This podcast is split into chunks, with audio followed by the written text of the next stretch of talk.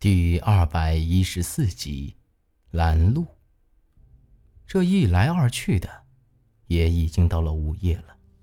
聊了几句，也都各自睡下了。之前我遇到的事儿，是绝技睡不着的。不过现在我倒是想开了，就像之前八字里说的一样，该来的，躲是躲不掉的；该吃吃，该睡睡。等天大亮了。咱才吃了些东西。要想到对面那山洞里头去，唯一的法子，就是和老杨一样，丢带抓钩的绳子了。好在是老杨没把这些绳子给带走了。媳妇儿，帮我一把。我把那绳子拿在手里头甩动了起来，呼啦啦作响。凭我自个儿的力道，肯定是丢不过去的。神准时机一脱手，这绳索如离弦的箭一般，嗖的一声就飞进了那洞子里头，叮当一声响，应该是抓在了石缝中间了。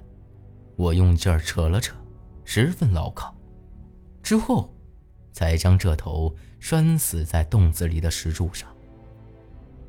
等会儿，那洞子里头不是有一只奇怪的三眼乌鸦吗？咋一点反应都没有啊？苏丹晨不放心的扯了扯那绳子，啥异样都没有。哎呀，让我看看就晓得了。说完，我用那婴童朝着洞子里头瞅了瞅。这一看，我才发现，这洞子还真挺深的。不过洞子里头的一切，我倒是看得清楚。那奇怪的大乌鸦。趴在地上，就像是睡着了一样。但这东西那第三只眼，在这黑漆漆的洞子里头格外显眼，隐隐散发着一股子暗红色的光芒。除此之外，就是那口铁棺材了。看样子，那东西是睡着了。再说了，老杨想要弄死我们，也犯不着这么费事。你在这等着。我冲着苏丹晨说完，腰里系了条绳子，另外一头挂在这丢过去的绳子上，以防万一掉下去。小心点儿。苏丹晨忧心忡忡地看着我，我没再搭话，冲他笑了笑，吐了口口水，在手上搓了搓，直接抓住了那绳子。双脚一搭，慢慢朝着对面滑了过去。这距离说远不远，说近不近。要不是有萧然，我还真没这气劲儿爬过去。小心，不对劲儿，有什么东西不让我过去。这刚爬了快一半儿，脑子里突然响起了萧然的声音。这会，我也隐隐能感觉到。似乎有一股无形的压力正在阻碍着我，但很奇怪，却又像是有另一股力气在把我朝着那边拉拢一样。这种感觉似有似无，但也不晓得为啥，我总觉得我必须要过去打开那棺材。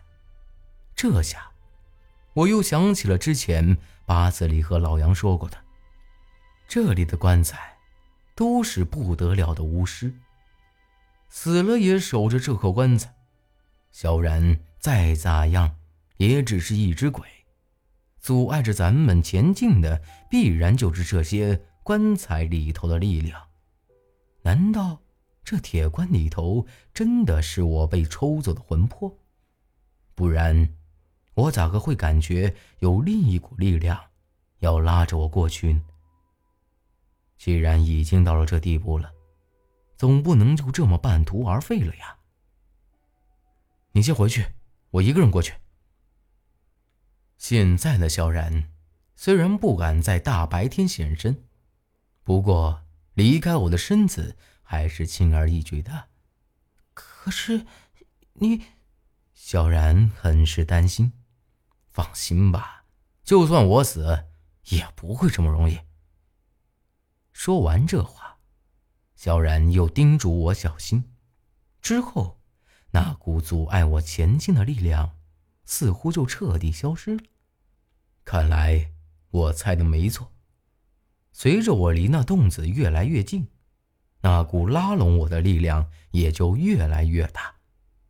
眼看着离那洞口只有一丈来远了，却猛地从那洞子里头传来扑哧扑哧几声大响。没等我反应过来，呼啦啦一股狂风直接吹了出来。这显然是那三眼乌鸦搞的鬼。只是这股风也着实太猛烈了些。我拼了命的死抓着手里的绳子。但还是明显感觉到身子快被吹得掉下去了。更要命的是，这股风就像是刀子从身上划过去一样，火辣辣的疼。长青，耳边呼啦啦作响，苏丹晨的声音也有些模糊。就在这时，那三眼乌鸦咔嚓咔嚓。走了出来，风也立马停住。那爪子在石板上摩擦的声音，听起来毛躁躁的。这玩意儿就像是人一样，站在洞子口盯着，右爪子在地上不停地划拉着，左爪子却踩在那绳子上，爪子上的指甲就像一把明晃晃的匕首。搭在绳子上，这明摆着就是在向我示威啊！我要再敢往前挪动半分，只怕这东西会直接划断这绳子。我就算不掉下去，也会在悬崖上砸个半死。你快点回来！苏丹臣在那头急得不行了。仙人板板的，老子啥阵仗没进过？会怕这只鸟？我心一横，继续朝着对面慢慢爬了过去。这下，这鸟抖动了几下身子，冲着我发出一声怪叫，显然是激怒他了。有本事你就让我摔死，等老杨回来，有你好受的！我也冲着他大吼了一声。这一看就不是普通的鸟，不说别的。通灵性，是肯定的。还别说，我这一嗓子喊完，这货就像是能听懂一样，脑袋一歪，滴溜着眼珠子看着我。我早已经瞅准了时机，这山洞正上方有一棵歪脖子树，手臂粗细，正好甩绳索。趁着这货一分神的功夫，我将那捞尸索。直接甩了过去，直接就缠在那树上。这下过去就好办了，直接像荡秋千一样就把自个儿甩进了洞子里头。这货就像是突然反应过来了一样，扑哧哧扇动翅膀，嘴里不停的怪叫，朝着我就冲了过来。那锋利的爪子朝着我的胸口。直接抓了过来。虽然这洞子很深，但四周都是光秃秃的石壁，压根儿没地方躲。不过，既然我已经过来了，那早就想好了对策。这货和老杨一样，不都是守棺材吗？我就地一个打滚，直接翻到了铁棺旁边，而他这爪子挠了个空。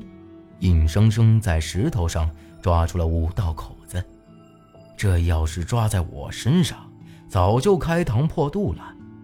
来来来，有本事就打翻这棺材！我将双手朝着棺材上一放，满脸得瑟地看着这货。但我这话刚说完，就觉得不对劲儿了。这棺材就像是一块烧红了的铁一样，这手刚一搭上。就感觉像是被烙糊了一样，吓得我连忙缩回来。这鸟这会儿也老实了，像是看到了极其恐怖的东西一样，一步朝着洞子里头退了去。不过，还是在不停的冲我叫唤着。我这低头一看，这下才看清这棺材。